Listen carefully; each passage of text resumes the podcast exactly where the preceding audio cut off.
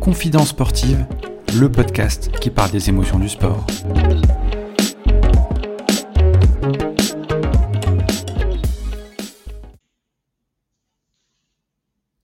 Salut à tous, bienvenue sur ce nouvel épisode de Confidence sportive, le quatrième. Aujourd'hui, nous recevons Mélissa Micaletto. Salut Mélissa. Hello, merci de m'accueillir ici. Mélissa, euh, est-ce que tu peux te présenter pour ceux qui ne te connaissent pas par rapport à ton parcours notamment? Ouais, euh, alors je vais essayer de faire rapide. Euh, moi, c'est Mélissa, du coup. j'ai été basketteuse pro pendant 11 ans et j'ai plus l'habitude de dire pendant 15 ans puisque je compte quand même le temps du centre de formation avec. Je suis aujourd'hui reconvertie depuis deux ans en tant que accompagnatrice, j'appelle ça aujourd'hui à 360 degrés de la performance d'un aspirant sportif de haut niveau, on va dire. Enfin, j'ai plusieurs casquettes en fait. J'accompagne et les entrepreneurs et les sportifs, mais je pense que là c'est plutôt la partie sportive qui va t'intéresser. Euh, du coup, voilà, euh, brièvement, je suis passé par euh, une douzaine de clubs en tant que sportif de haut niveau, basketteuse pro, et, et voilà. Ouais, un super parcours. On va, on va revenir petit à petit sur, sur ton parcours, ta carrière et aussi ce que tu fais maintenant. première question, Mélissa, ton premier souvenir et émotion dans le sport, c'est quoi?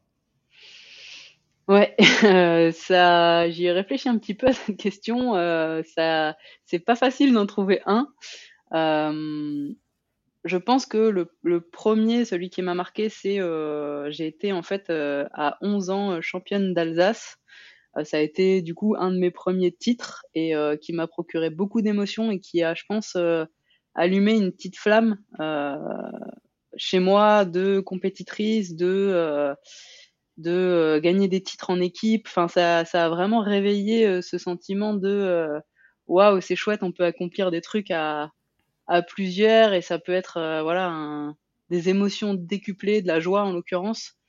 J'ai vraiment un, bon souvenir de ça. C'est ouais, j'étais vraiment toute jeune à 11 ans et c'est un des premiers une des premières émotions hyper positives. Enfin voilà, quand on gagne un titre, alors j'en ai gagné plusieurs, j'ai eu la chance d'en gagner plusieurs, mais quand on gagne un truc, il y a vraiment un titre, il y a vraiment un truc de euh, d'accomplissement à la fin d'une saison et ça euh, c'était à 11 ans la première fois pour moi, je pense que je découvrais ça.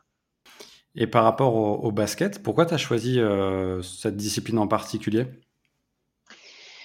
Pourquoi cette discipline? Parce que pour un ensemble de choses, en fait, c'était en fait, ça bataillait euh, quand j'étais jeune entre la natation et le basket, je crois. Euh, si mes souvenirs sont bons, j'ai euh, été voir un petit peu ce qui se passait dans les deux univers. Parce qu'on avait avec mes parents, ils avaient des amis qui étaient, bah, leurs enfants étaient à la natation ou leurs enfants étaient au basket.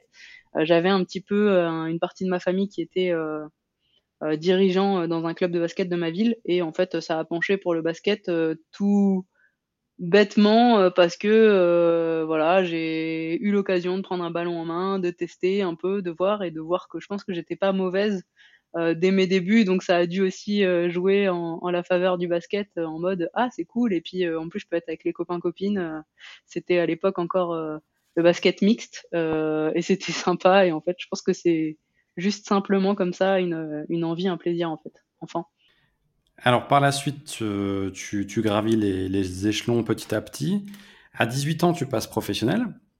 Tu deviens l'une des plus petites basketteuses euh, professionnelles du circuit. Euh, tu mesures 1m61 si je ne me trompe pas. C'est ça. Ça, c'est quelque chose que les agents cachaient un petit peu, mais oui, effectivement, ma vraie taille, c'est 1m61. Alors, c'est ce que j'ai vu sur, sur ton site.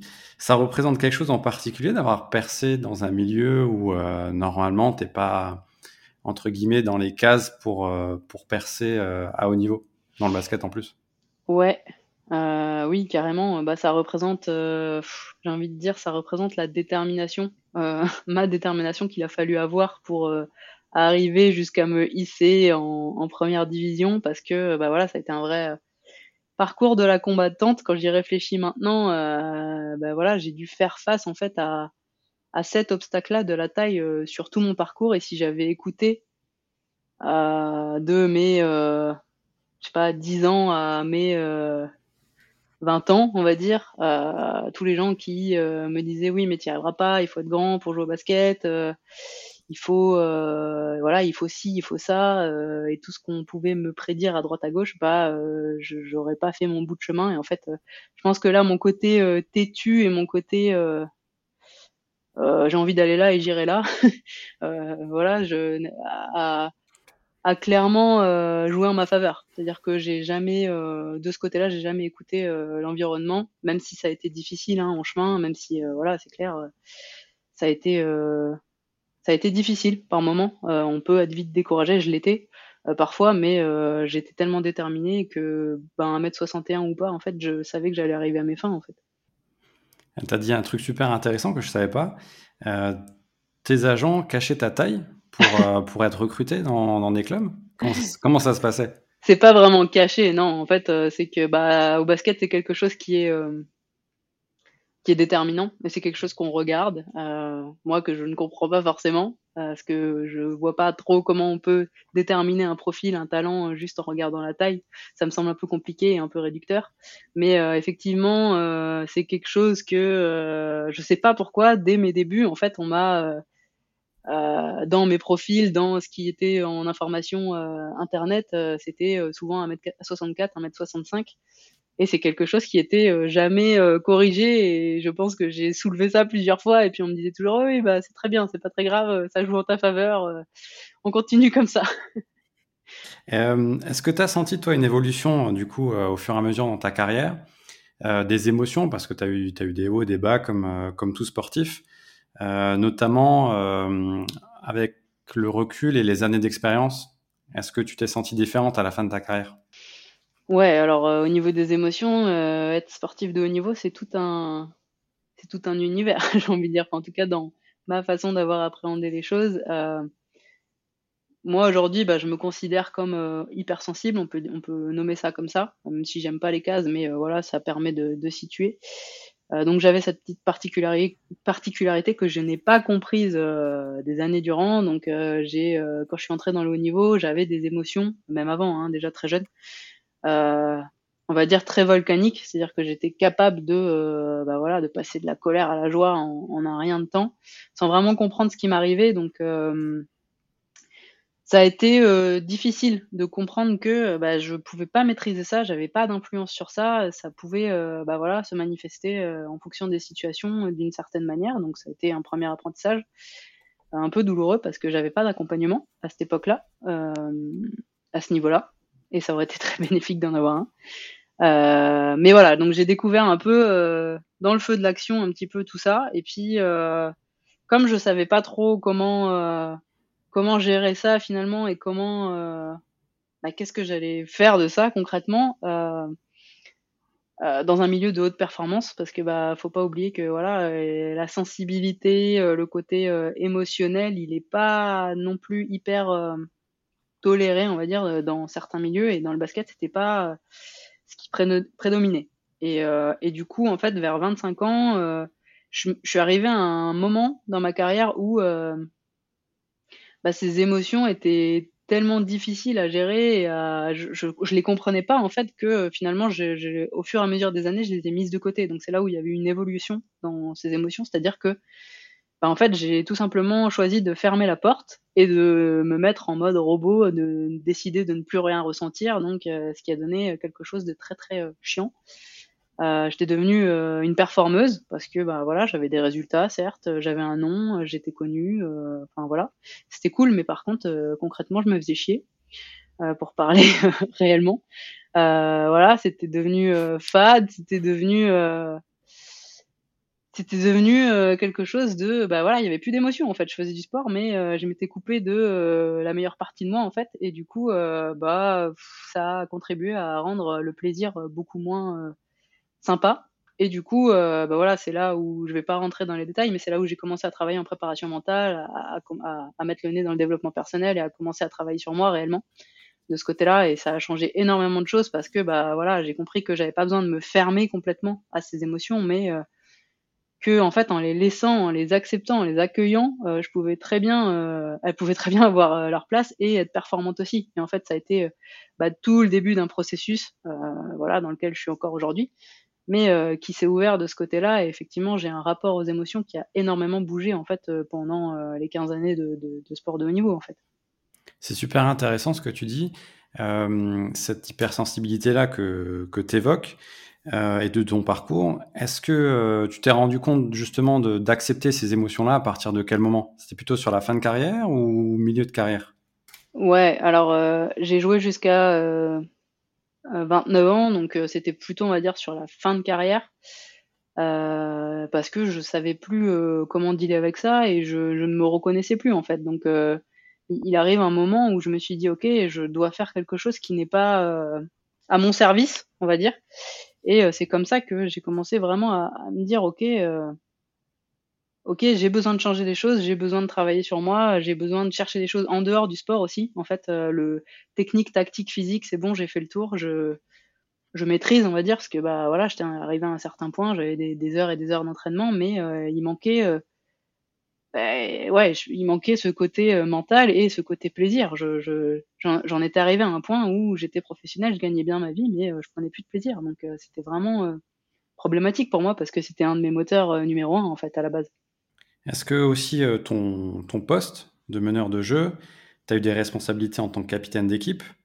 Ça a aussi pesé sur, sur tes émotions, sur ce que tu ressentais et, de devoir en fait, euh, au-delà de gérer ta performance et ton ego et de ton plaisir, euh, d'avoir d'autres responsabilités aussi importantes pour l'équipe? Ouais, alors ça, ça a été une autre de mes grandes questions euh, qui m'a accompagnée tout au long de ma carrière. C'est vrai que quand on est meneuse de jeu, pour moi, c'est un poste privilégié.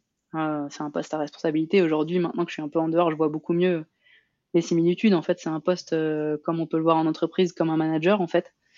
Euh, j'avais pas conscience de tout ça euh, dans mes jeunes années, mais euh, c'est clairement ça. Après, ben, on n'est pas forcément formé à ça dans le milieu et on comprend pas forcément tout de suite. Moi, je l'ai pas tout de suite compris que qu'il y avait bah, tout un côté humain à gérer et aussi à apprendre à communiquer avec ses, ses coéquipières et à savoir les mettre dans les meilleures dispositions. Et et voilà, c'est un poste de privilégié parce que euh, bah, moi j'aime bien dire que j'avais un poste où je pouvais faire des cadeaux. Je suis, suis un profil où j'aimais bien scorer, j'étais un leader offensif, c'est vrai, mais euh, euh, un de mes premiers euh, amours, on va dire, c'est faire des passes décisives. Moi j'adore ça, euh, faire le petit caviar euh, en fin de, contre-attaque, des choses comme ça. Enfin voilà, on, on, va pas rentrer dans le technique, mais voilà, faire des cadeaux, c'était vraiment un truc que j'appréciais. Et ballon en main, c'était chouette de pouvoir faire la petite dernière passe pour que la coéquipière se trouve seule et, marquée. Donc ça, c'était vraiment lié au, poste de, de, meneuse de jeu. Et le poste de capitaine que j'ai de temps en temps touché. Ça n'a pas été toutes les saisons parce que j'ai énormément bougé aussi. Donc c'est aussi un poste, j'ai l'impression qu'on qu'on associe avec avec l'ancienneté aussi. Euh, voilà, euh, c'est plus facile de confier le capitana à quelqu'un qui connaît la maison euh, du club. et c'est un poste de jeu où, encore aujourd'hui, je sais pas si, pas un poste de jeu, un, comment dire, un, bah, le capitana, en fait, un, statut, je, je sais pas dire encore si j'aimais ça ou pas. En fait, c'était une grande question parce que j'avais déjà énormément de responsabilités sur le terrain en tant que meneuse. Je me sentais quelque part déjà un peu capitaine. Donc, des fois, en fait, me rajouter le capitana en plus, ça faisait, euh, bah, je, me, sentais hyper euh, centrale avec énormément de responsabilités et, et en fait euh, certaines saisons ça me délestait de ne pas avoir le capitana donc euh, donc voilà des fois ça a joué en ma faveur des fois euh, pas et ça a été euh, source euh, des fois de, de, de, stress et de tension aussi et de responsabilité peut-être un peu un peu trop parfois. Tu parlais de cadeau. Est-ce que c'était un cadeau de t'avoir dans une équipe? Je pense que ça dépend le point de vue. Voilà, certains entraîneurs diront que non. Certains entraîneurs diront que oui. Je pense que je suis quelqu'un qui fait pas l'unanimité encore aujourd'hui. Voilà, je suis quelqu'un d'affirmé, je suis quelqu'un qui a du caractère, comme beaucoup de sportifs de haut niveau, de ce que je vois. c'est aussi quelque chose qu'il faut pour performer, pour durer autant de temps dans ce milieu. Je pense que c'est nécessaire. C'est mon analyse aujourd'hui, hein, je peux me tromper. je prétends pas avoir avoir raison, euh, mais euh, voilà, je pense avoir euh, tenté de donner le meilleur à chaque fois dans les clubs par lesquels je suis passé. Euh, j'ai pas fait que de belles choses, j'ai fait aussi des erreurs, comme tout le monde. Donc, donc ouais, je pense que j'ai laissé du positif quand même. J'ose espérer que j'étais un cadeau d'une certaine manière, en tout cas je suis satisfaite de ce que j'ai fait. En fait, c'était mon parcours et j'aurais pas pu faire autrement. Donc, euh, donc je suis ok, je suis bien dans mes baskets avec ça. Et puis c'est un, super parcours, il faut le rappeler. Tu as évolué au niveau, euh, mais pas au très très haut niveau. Je m'explique, euh, par exemple, Jeux Olympiques ou où tu as pu encore aller plus loin dans, ta carrière. Est-ce que c'est un regret pour toi? Ouais, alors, regret, je sais pas j'ai pas pour habitude de, parler de regrets. Enfin voilà, je, je pense qu'on fait euh, des expériences dans notre vie, euh, positives ou négatives, au bout d'un moment qu'on colore comme ça. Euh, je pense que c'est de l'apprentissage au passage et c'est ce qui aussi aujourd'hui m'amène sur euh, ce deuxième euh, volet reconversion. Je pense que si j'avais pas fait ce passage avant, je serais pas arrivé aujourd'hui à me poser des questions sur la très haute performance. voilà, je pense que j'ai touché du doigt une partie de mon rêve en tant que joueuse euh, et je pense que c'est en tant qu'accompagnante euh, que je toucherai euh, la suite pour aller plus loin encore et comprendre des choses encore différemment sur les sportifs de haut niveau. C'est vraiment quelque chose qui me fascine. je pense que c'est un état d'esprit très particulier qui est commun entre les chefs d'entreprise, les, enfin voilà, tous les performeurs, les, les, grands chefs d'entreprise et les grands sportifs de haut niveau. Je pense qu'il y a quelque chose de très commun que je que j'étudie encore avec plaisir aujourd'hui. Euh, pour moi, je suis allé au bout de ce que je pouvais faire. Euh, j'ai pas joué en Euroleague, qui était quand même euh, un rêve à, demi avoué. Donc ça, contribue aussi au fait que bah voilà, c'est ce que je travaille aujourd'hui avec les jeunes que j'accompagne. Si on nomme pas un rêve, c'est beaucoup plus difficile de d'y aller déjà. Donc je pense que j'ai fait partie moi de, de, de ces jeunes qui n'ont pas osé nommer que qui voulaient jouer bah, plus haut que bah, avec des ambitions très hautes, donc jouer l'Euroleague. Et c'est ce qui fait aussi que j'y ai pas été. Euh, donc ce serait peut-être un regret effectivement de me dire euh, que j'ai pas euh, fait une saison complète d'Euroleague. même si je l'ai effleuré quand j'étais en centre de formation, de mes 15 à mes 18 ans, j'ai eu la, la, grande chance de, de, fouler quand même le parquet et de jouer un match d'Euroleague. un ou plusieurs d'ailleurs. mais, mais voilà, du coup, je sais pas si on peut appeler ça un regret. En tout cas, ça me donne le goût d'aller plus loin aujourd'hui. Ça, c'est certain, c'est que c'est que j'ai pas j'ai pas fini en fait d'explorer ce monde, j'ai pas fini de, de, de, voir qu'est-ce qui amène vraiment euh, les humains à, à explorer le maximum de leur potentiel en fait. J'ai encore soif de ça aujourd'hui. Pas de regret. Et si tu devais garder un seul souvenir, alors c'est dur, mais un seul souvenir, est-ce que ça serait un match, ça serait une compétition, ça serait une rencontre, ça serait quoi? Ouais, un seul, euh, c'est toujours dur pour moi. Euh, je pense que c'est un, mais qui a duré trois ans. comme ça, euh, comme ça, c'est cool. C'est mes années, mes, mes années centre de formation. Voilà, c'est encore des. J'ai été, j'ai eu la chance d'être trois fois championne de France consécutivement pendant ces années-là, avec une bande de nanas exceptionnelle qui est quasiment restée euh, le même noyau pendant ces trois ans, euh, de côtoyer voilà le, très haut niveau parce que à cette époque-là, bah voilà, l'équipe première était euh, était en Euroleague, a fait ses plus belles années, c'était bah, le, le, club de Mondeville. et bah, c'est des années exceptionnelles qui me restent encore aujourd'hui. je pense que ça, ça, comment dire, c'est encore plus fort que ce que j'ai vécu dans ma carrière quand je suis passée professionnelle. En fait, c'est mes années centre de formation, c'est vraiment, elles ont, elles ont un goût particulier, elles ont la saveur de l'amitié, elles ont le goût de de l'achèvement dans le sens où euh, on, ça a été couronné, trois années de suite d'un titre. C'est quand même assez exceptionnel aujourd'hui. Euh, avec le recul, je me dis ah ouais, quand même.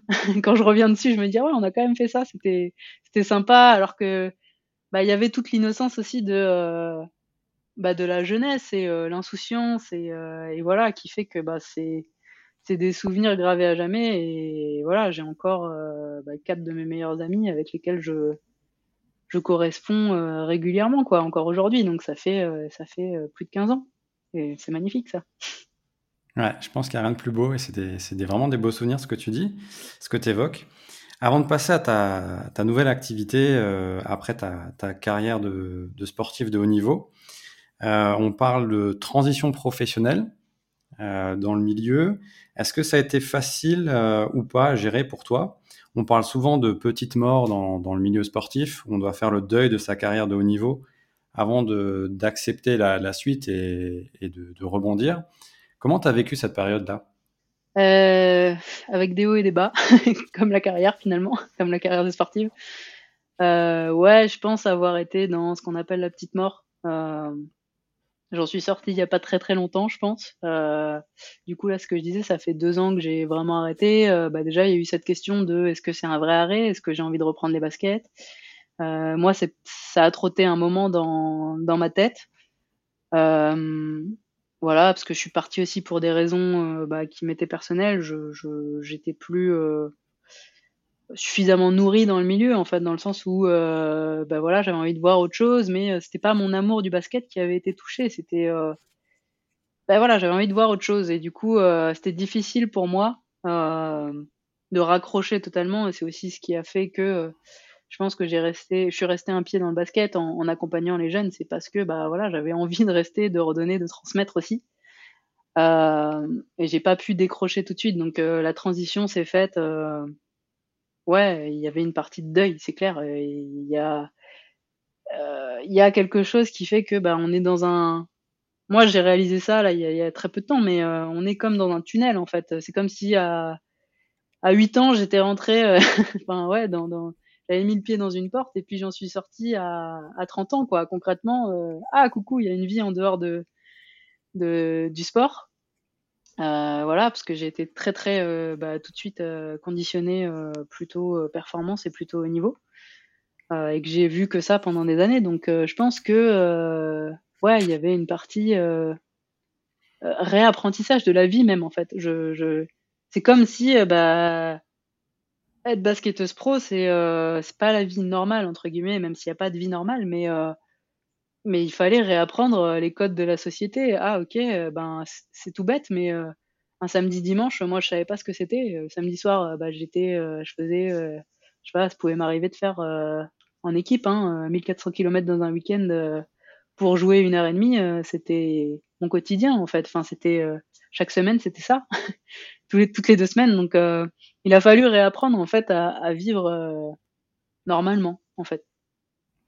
Alors par la suite, tu crées euh, Basketball Impulsion. Ouais. C'est ça? Ouais, c'est bien ça. Euh, d'où te vient cette idée? Et, est-ce que tu peux nous expliquer ce que c'est? Parce que concrètement, je suis, je suis tombé sur ton site internet, tu m'as, tu m'as donné des, les coordonnées, j'ai regardé ce que c'était, je trouve ça super innovant. Est-ce que tu peux nous expliquer concrètement ce que c'est? Ouais, eh ben ouais, tu fais bien de dire innovant parce qu'en fait, euh, l'histoire c'est euh, il y a deux ans, euh, je cherchais un moyen, donc j'étais encore en activité basket et je cherchais un moyen de transmettre. mais j'avais pas envie de, d'être coach concrètement. j'avais pas envie de, d'avoir les contraintes du coach, c'est-à-dire que bah voilà, j'avais déjà passé 15 ans à être sur la route, à ne pas connaître les week-ends et ainsi de suite. J'avais pas, je, je ne me sentais pas capable de euh, remettre ça dans une dans un costume de coach. Euh, du coup, je cherchais une autre manière et puis euh, ça faisait euh, déjà quelques années que je réfléchissais à mon après basket, qu'est-ce que j'allais faire et puis on était deux à la base, du coup avec Claire et elle cherchait à à designer, enfin elle faisait des, des, des, une formation de web designer euh, et euh, en fait, euh, on a mis nos projets en commun. Moi, je, je, je cherchais un, moyen de transmettre, donc je lui dis bah écoute, si tu veux, tu peux créer un site internet. On communiquera sur nos carrières de basketteuses et on donnera des conseils.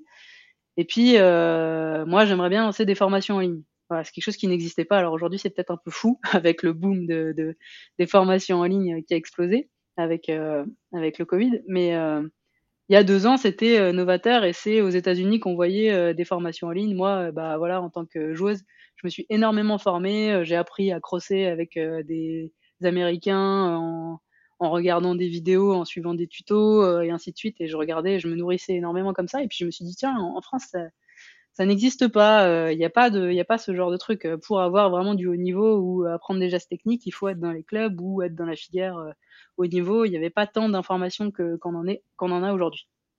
Et du coup, bah voilà, on a commencé par faire des formations en ligne. Ça a été le premier, premier step. On a fait, je crois, trois formations en ligne. Donc il y avait Cross comme un pro, une sur la confiance et un autre sur optimiser ses entraînements. Et puis c'était très en avance et ça n'a pas été une franche réussite. Voilà, on a, on a, fait quelques belles rencontres, mais je pense que d'un point de vue entrepreneurial, c'était euh, trop innovant. Donc c'est marrant que tu, tu, tu, nommes ça. Et du coup, euh, bah, de fil en aiguille, bah, j'ai continué voilà, avec cet, cet attrait pour l'entrepreneuriat, euh, réfléchi. Et puis, euh, ben voilà, on a aussi séparé professionnellement nos routes avec Claire. Euh, elle est partie de son côté. Moi, j'ai repris juste basketball impulsion de mon côté. Et en fait, en parallèle, je me formais au coaching d'entreprise, à la préparation mentale et déjà cet attrait. Et puis je me suis dit en fait, euh, je vais en faire, euh, je vais faire de l'accompagnement mental, arrêter les formations en ligne et et ben me mettre à réellement transmettre en fait le premier le premier élan que j'avais c'était ça et en fait j'ai repris basketball impulsion et au début j'étais spécialisée sur la préparation mentale puis de fil en aiguille en accompagnant les jeunes les moins jeunes les entraîneurs les arbitres je voyais qu'en fait ce que je faisais c'était plutôt ben de la mise en relation par rapport à mon parcours, à euh, bah, de la reprise de base physique parce que ben dans les clubs il n'y a pas toujours euh, des préparateurs physiques à disposition. Alors je, je me prétends pas euh, experte dans tous les domaines, mais en tout cas j'avais suffisamment de bagages pour avoir les bases. Et je faisais du conseil en nutrition parce que je me suis aussi énormément euh, formée moi et j'ai découvert plein de choses en route. Et du coup c'est devenu un accompagnement à 360 degrés que je propose aujourd'hui. Euh, avec évidemment une grosse partie sur la préparation mentale aussi, puisque c'est euh, à la base ce vers quoi je m'orientais. Euh, donc voilà pour l'histoire de, de, basketball impulsion, comment c'est aujourd'hui devenu de l'accompagnement pour les joueurs, arbitres et entraîneurs. Et les retours que tu as, ils sont, positifs? Est-ce qu'on te dit c'est un support qu'on n'avait pas jusqu'à là? C'est des choses nouvelles qu'on n'a pas l'habitude d'avoir? Parce que du coup, quand c'est nouveau, des fois on se pose aussi des questions, on est un peu réfractaire au changement, surtout en France. Comment ça a été vécu? Ouais, totalement. Alors, euh, bah, je suis encore dedans. Hein. C'est que oui, je me heurte à euh, à euh, ces novateurs, à euh, ben on voit pas trop l'intérêt de la préparation mentale. Donc il y a tout un côté aussi euh, éducation à faire, c'est-à-dire que bah expliquer pourquoi, à quoi ça sert, et, là je me sers de mon vécu d'ancienne joueuse et de dire que bah moi en fait ça a été mon parcours et j'ai euh, j'ai sollicité un préparateur mental, j'ai travaillé sur ma partie mentale et euh, voilà il y a tout un tout un travail de euh, démocratisation de la pratique. Effectivement quand on regarde du côté des, des anglo-saxons, eux bah, ont déjà 10-15 ans d'avance sur nous à ce niveau-là ils ont compris très très tôt l'intérêt d'inclure ça dans leur staff. Euh, là où nous, ben, on peine et euh, où il n'y a pas forcément les moyens non plus. Euh, voilà, donc c'est pas forcément. Je me rends compte aussi que c'est il y a énormément de gens en créant Basketball Impulsion. Je suis aussi sortie de ce côté. Euh, J'étais juste dans mon club et je voyais juste la, la, la partie de mon club. Là, j'ai rencontré en fait quasiment le. J'ai pas la prétention de dire le milieu basket, mais en tout cas, je me suis ouverte à beaucoup plus d'univers. Il y avait un mélange de professionnels, d'amateurs, d'arbitres, d'entraîneurs. Enfin voilà, je voyais une vision d'ensemble et je voyais en fait là où pouvait euh, y avoir des manques et euh, des choses qui n'étaient pas accompagnées en fait. Et euh, bah ouais, aujourd'hui, ce qu'on me dit, c'est que effectivement, c'est quelque chose qui manque. Euh, j'ai été sollicité, aussi pour faire du coaching d'équipe.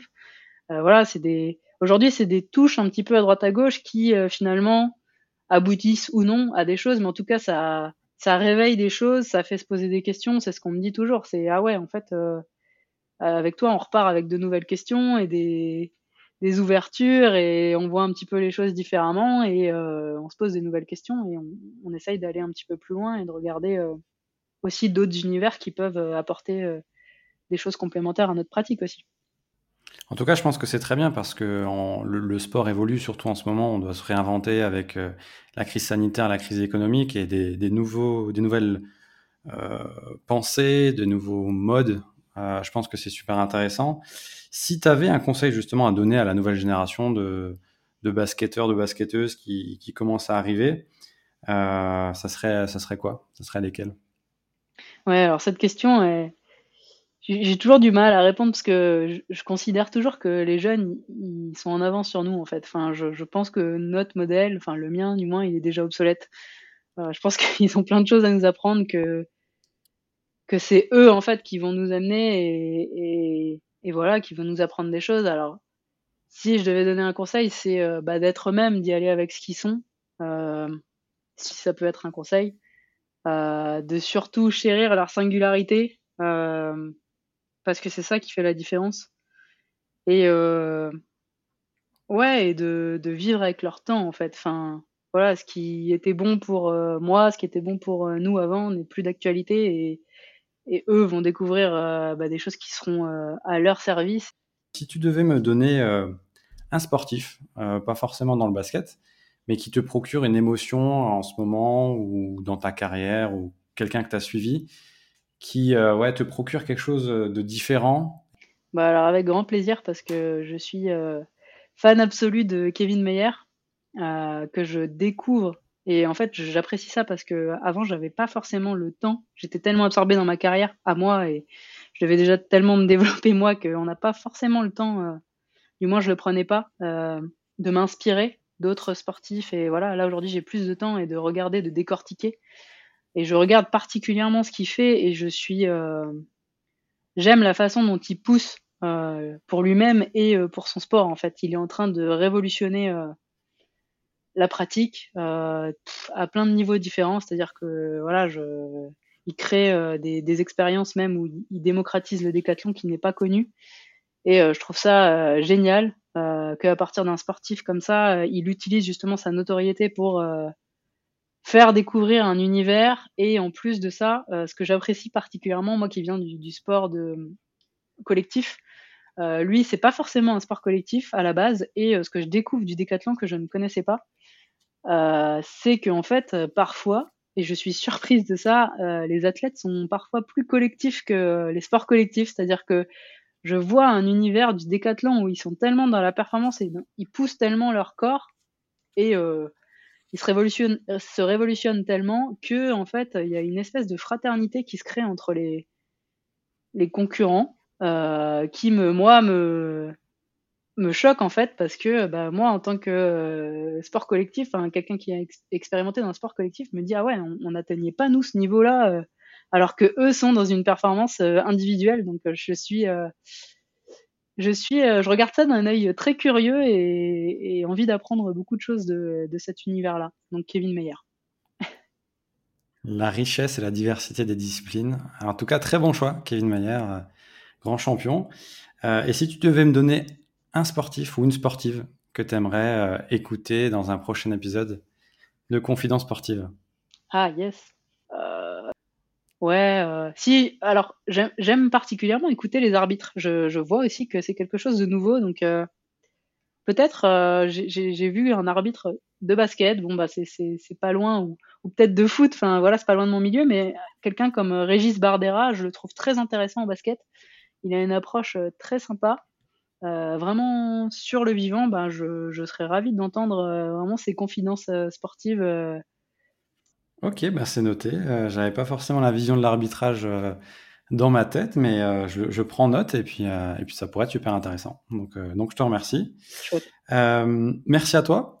Ben, merci. C'était un super épisode. Ouais, merci, merci de l'invitation. Pas de souci, on se connaissait pas du tout euh, avant l'épisode et en fait, euh, je t'ai trouvé super intéressante. La, surtout la, la préparation mentale, on en parle dans le sport, on commence à en parler de plus en plus, mais c'est quand même une notion assez floue quand on, vient d'un monde extérieur. Et je trouve que tu l'as vraiment bien expliqué et euh, un peu aussi vulgarisé, parce que des fois, il y a des termes techniques, on est un peu loin de tout ça. Donc, donc un grand merci pour ça. Yes, bah écoute, un grand plaisir et un grand merci à toi aussi. Pour rappel, les épisodes euh, numéro 1, 2, 3 sont disponibles euh, sur les différentes plateformes de podcast. S'ajoute aujourd'hui notre épisode avec Melissa, Spotify, Deezer, Apple Podcast, Ocha ou encore en tapant Confidence Sportive euh, sur Google. Merci à tous pour vos retours et continuez à parler du podcast autour de vous. C'est en faisant du bouche à oreille, bien sûr, et en le notant que les plateformes vont continuer à, évoluer, tout comme le podcast. Donc, je vous donne rendez-vous la semaine prochaine pour un nouvel épisode. En attendant, prenez soin de vous et à très vite.